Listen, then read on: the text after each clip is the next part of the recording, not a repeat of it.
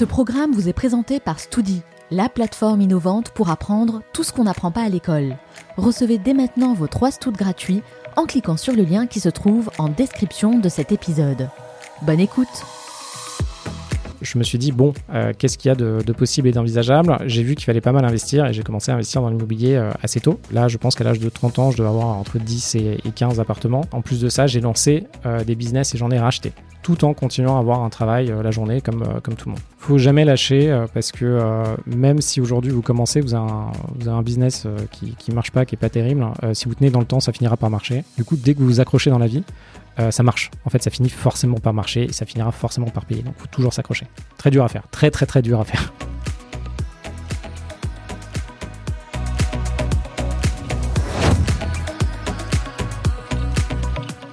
Victor, bienvenue dans ce nouvel épisode du Manal Show. Bonjour, merci. Ravi euh, de vous recevoir aujourd'hui. J'ai plein de questions à vous poser. Et pour commencer, j'ai entendu dire qu'un bon matin, euh, dans le métro, alors que vous rendiez au travail, comme tous les jours de la semaine, hein, là, vous avez une sorte de révélation. J'aimerais beaucoup savoir ce qui s'est passé. Est-ce que vous pouvez nous raconter un petit peu euh, ce qui s'est passé ce jour-là dans cette rame de métro?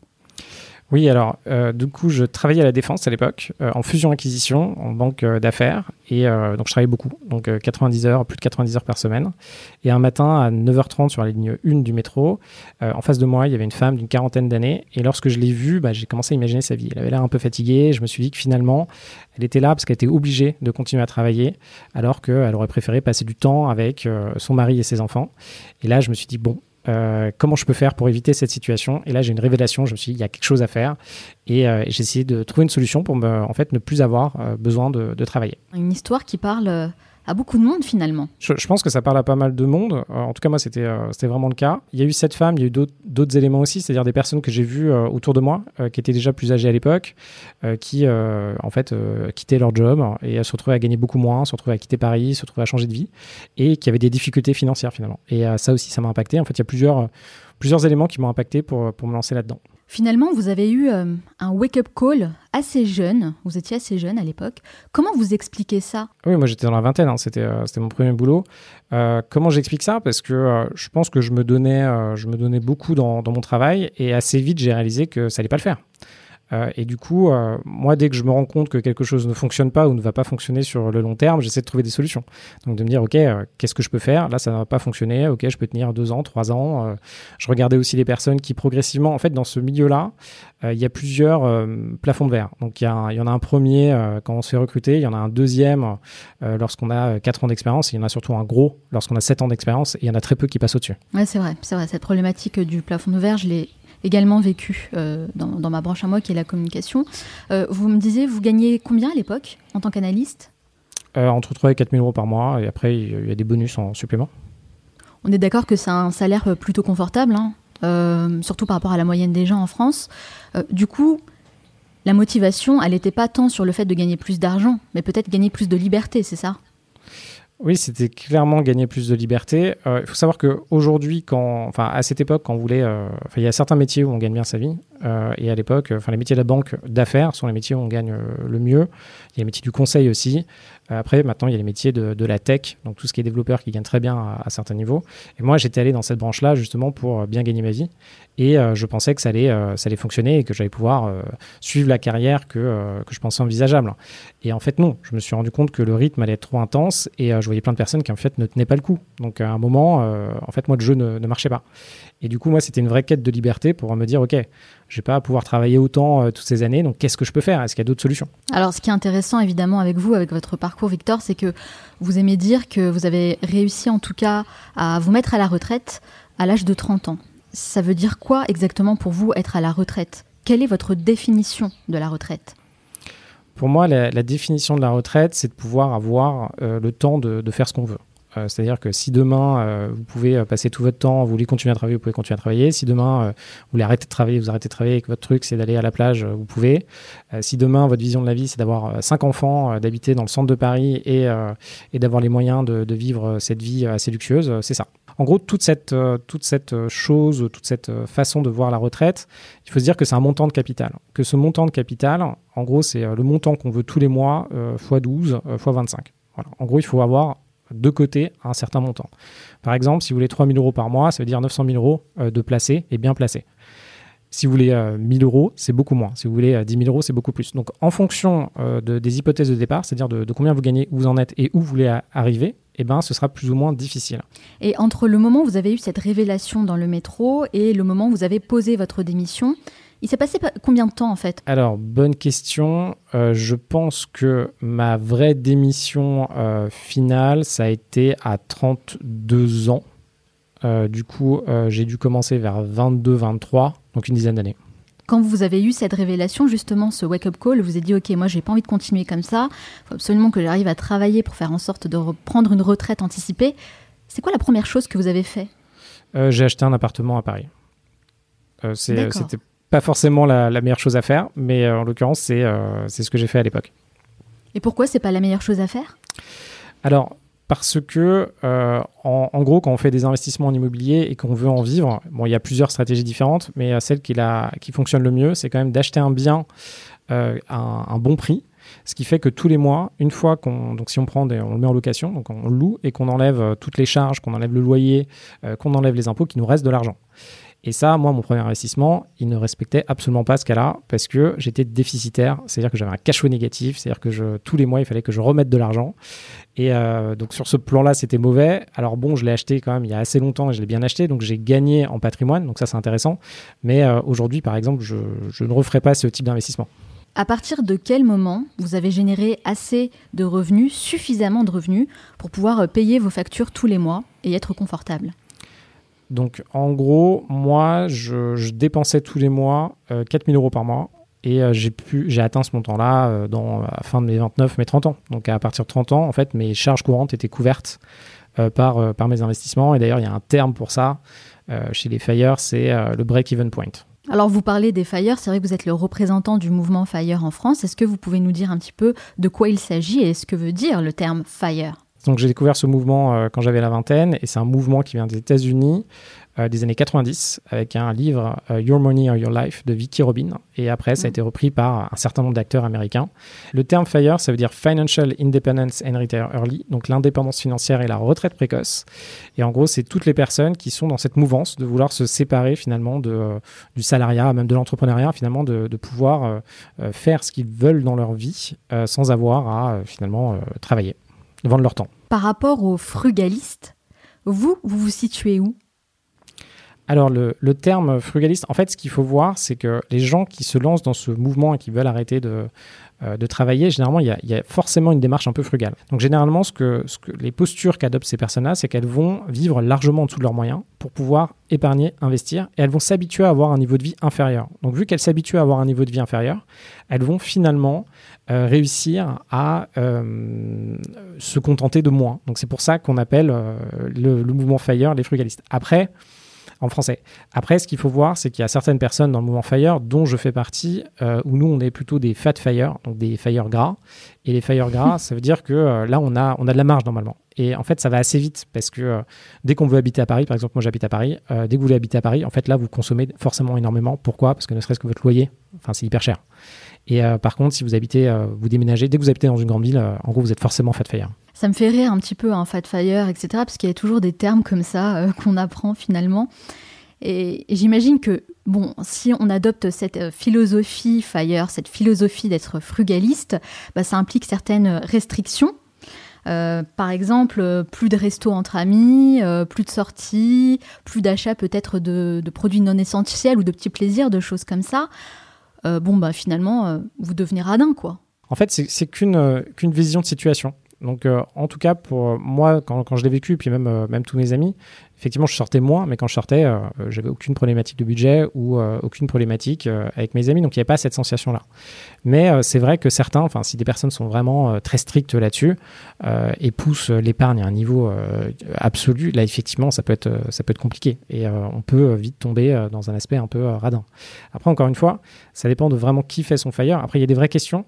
Euh, de personnes qui, se, par exemple, se sentent coupables de partir en vacances. Elles se disent, OK, bon, euh, j'ai envie de partir au ski, mais finalement, euh, ça veut dire que ça me coûtait temps, est-ce que je peux y aller, etc. Et puis à un moment, il y a juste un juste équilibre à trouver pour chacune des personnes. Frugaliste, c'est un peu synonyme pour moi de limite frustration, vous voyez et limite même dépression. Donc je ne sais pas trop si c'est fait pour moi finalement, mais je trouve que c'est toujours intéressant d'échanger avec des personnes qui ont des visions différentes, parce que finalement on peut euh, tirer des choses positives pour soi, notamment euh, la gestion euh, des finances, etc. Mais j'ai envie de dire ça c'est votre choix personnel. Comment ça se passe concrètement avec par exemple la personne qui partage votre vie? Est-ce qu'elle aussi, elle est adepte de ce mouvement Fire alors, elle partageait ma vie pendant, euh, pendant 7 ans. Maintenant, elle ne partage plus ma vie. Mais pendant cette période-là, elle n'était pas forcément. Donc, il y avait l'accès. Elle était plutôt économe, mais pas, pas plus que ça. Et sinon, sur les investissements, elle était plutôt à reculons. du coup, elle avait une aversion au risque assez importante. Donc, indirectement, on n'avait pas trop les mêmes styles de vie en termes de, positionnement. Et finalement, en tout cas, il n'y a pas eu de, sentiment de, de manque. Euh, les seuls moments où ça a pu être euh, un peu compliqué, c'est que indirectement, je travaillais beaucoup. Euh, même le stress à gérer, parce qu'on se retrouve à, gérer finalement une vie assez complexe. Là, effectivement, je pense que ça a eu des impacts à plusieurs moments dans, mon couple.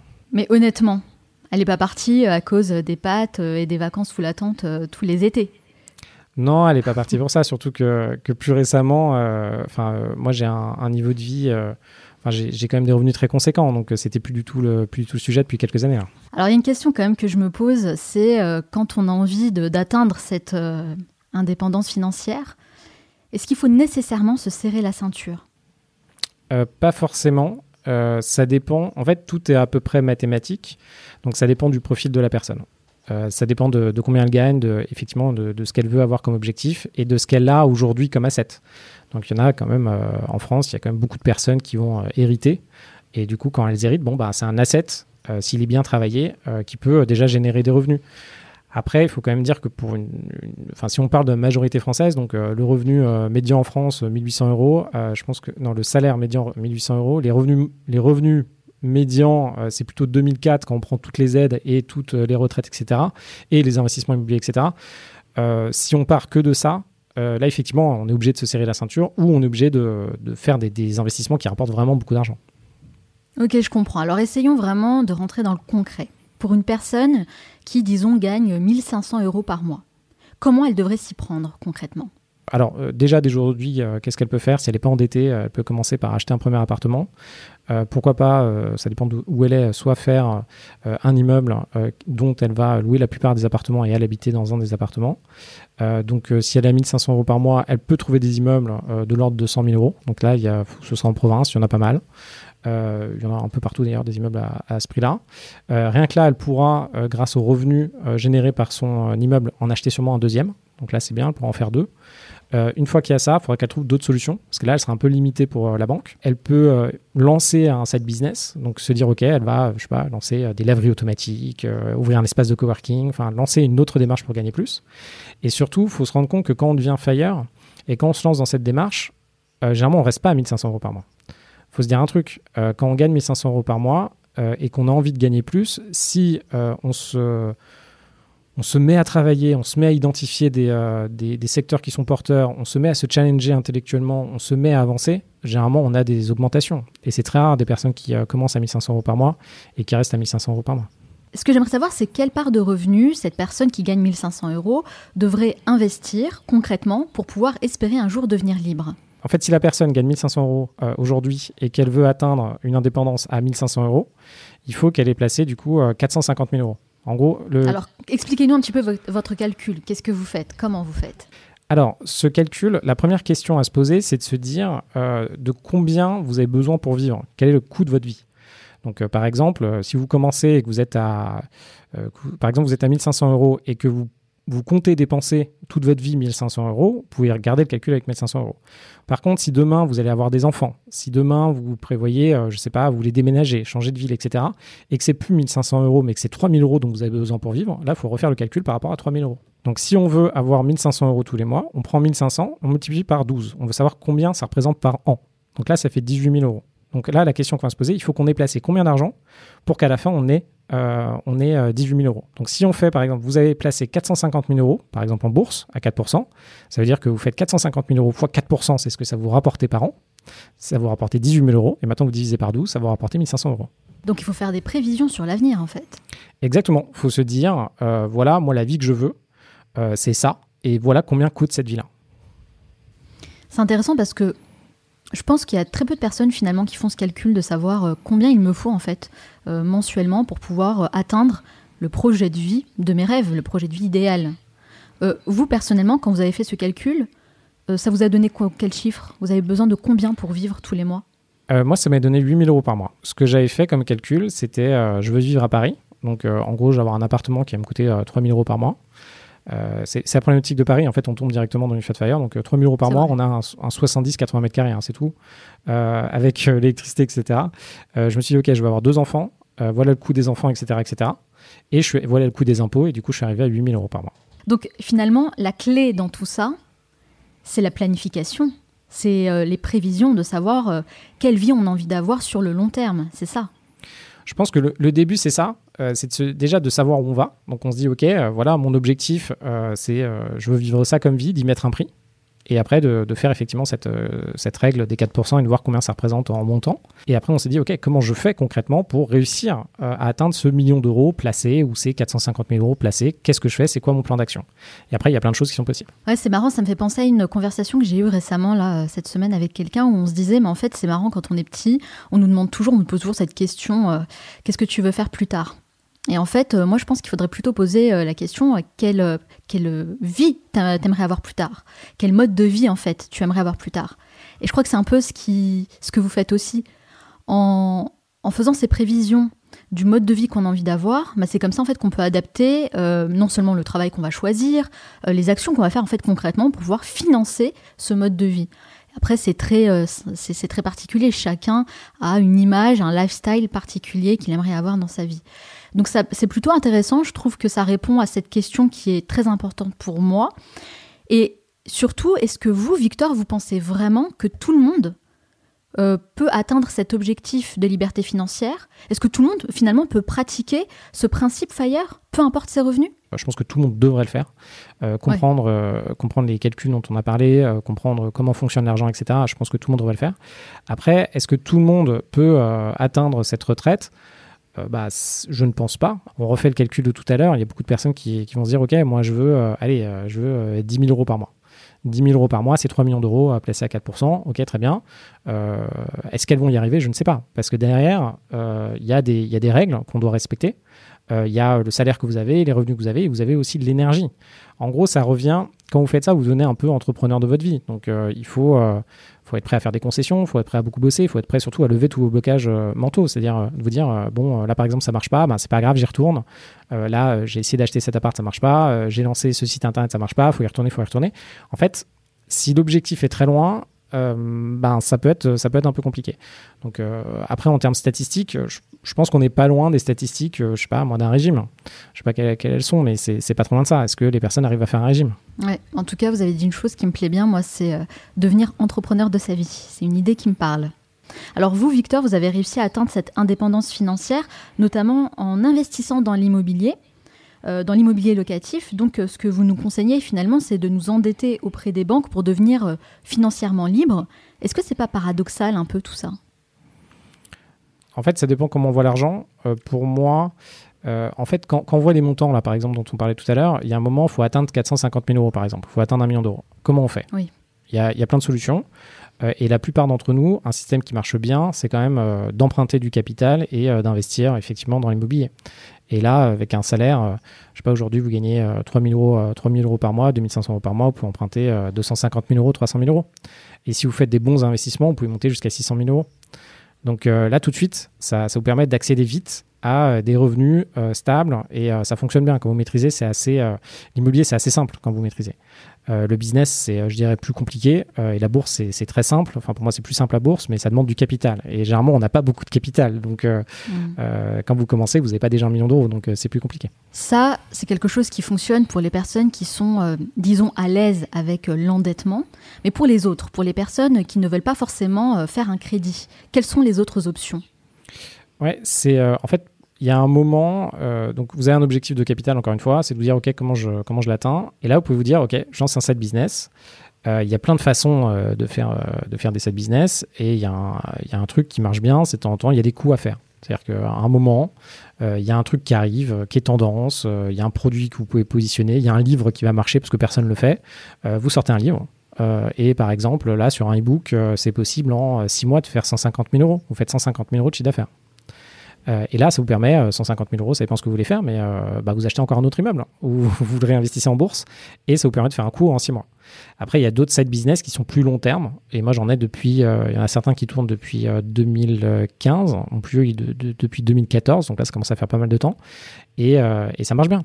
Est-ce que vous pouvez nous donner des exemples de coups que vous avez faits? Euh, ouais, donc euh, moi, il y a eu euh, des, e-books. Donc j'ai fait des coups d'e-book. j'ai fait des coups, mais qui durent depuis un peu plus longtemps. ça va être des entreprises d'apporteurs d'affaires sur des réformes de loi. Donc en gros, il y a une loi qui va changer, qui va demander à des entreprises de se mettre aux normes.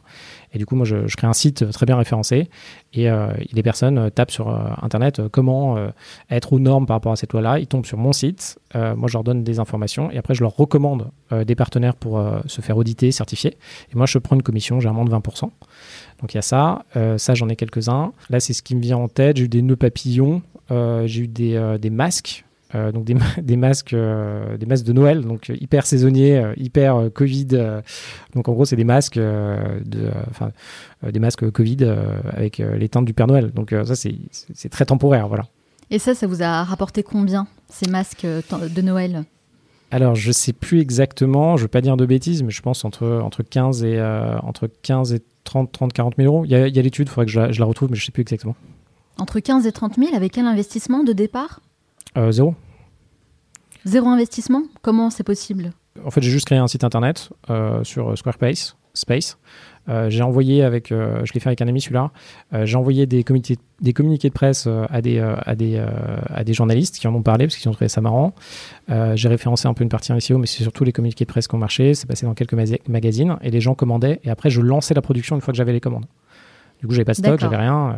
du coup, pas d'investissement à part du temps et euh, peut-être et à la fin on a commencé à faire des pubs euh, donc là on a mis un peu d'argent à la fin euh, sur Facebook mais sinon quasiment rien en parlant d'argent, vous générez combien de chiffres d'affaires annuels avec tout ce que vous faites aujourd'hui? J'ai une partie immobilier que je vois pas en chiffre d'affaires et une partie chiffre d'affaires que je vois dans les boîtes. Je dois être entre pas loin des 2 millions d'euros. Moi, ce que je veux aujourd'hui, c'est avoir de l'impact. et pour moi, avoir de l'impact dans le monde dans lequel on est, c'est avoir une communauté, c'est avoir des valeurs et savoir de l'argent si on a euh, ces trois choses-là, on peut vraiment avoir de l'impact et être significatif. Il faut jamais lâcher euh, parce que euh, même si aujourd'hui vous commencez, vous avez un, vous business qui ne marche pas, qui n'est pas terrible, si vous tenez dans le temps, ça finira par marcher. Même si aujourd'hui vous n'êtes pas le premier, la première de votre classe et que vous accrochez, vous finirez par y arriver. Par exemple, en banque d'affaires, moi j'ai plein d'amis, c'était pas les, les plus grosses stars à l'époque et maintenant ils y sont toujours, ils sont chez Lazare, ils, sont, enfin, ils sont dans des très bonnes banques d'affaires, ils gagnent très très bien leur vie. Du coup, dès que vous vous accrochez dans la vie, euh, ça marche. En fait, ça finit forcément par marcher et ça finira forcément par payer. Donc, il faut toujours s'accrocher. Très dur à faire. Très, très, très dur à faire. Oui, c'est sûr. Et pour finir, est-ce que vous avez un livre à nous recommander, un livre qui fait partie euh, de vos must-read euh, Oui, c'est Essentialism. Et ce livre parle de l'essentialisme. En gros, comment se concentrer vraiment sur l'essentiel dans votre vie. Et moi, c'est ce qui a été un moment, alors je je pense que j'avais 28 ans. Et quand j'ai lu ce livre-là, c'est là où je me suis séparé de quasiment toutes mes possessions. Euh, parce que euh, l'explication, c'est que chaque chose que vous possédez, c'est euh, un impact, c'est une charge mentale pour vous. du coup, je me suis séparé de, beaucoup de choses et ça m'a beaucoup aidé.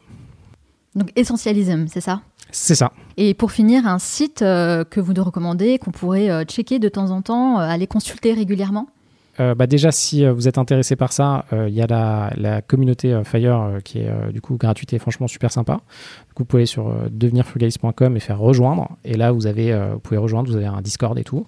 sinon, pour les infos générales financières, etc., moi, ce que je vous conseillerais, c'est de pas trop regarder en vrai et de moi, par exemple, je regarde quasiment jamais les infos. Euh, je regarde quasiment jamais euh, les variations de courbes de bourse, etc. C'est anxiogène et, et, en vrai, je pense que la valeur ajoutée que vous pouvez faire en devenant un trader pro est pas énorme. C'est un très très bon conseil, ça. Hein. La diète médiatique. Vous avez également écrit un livre, hein, Comment prendre sa retraite à 40 ans. Si on veut en savoir davantage sur vous, sur ce que vous faites, où peut-on vous retrouver?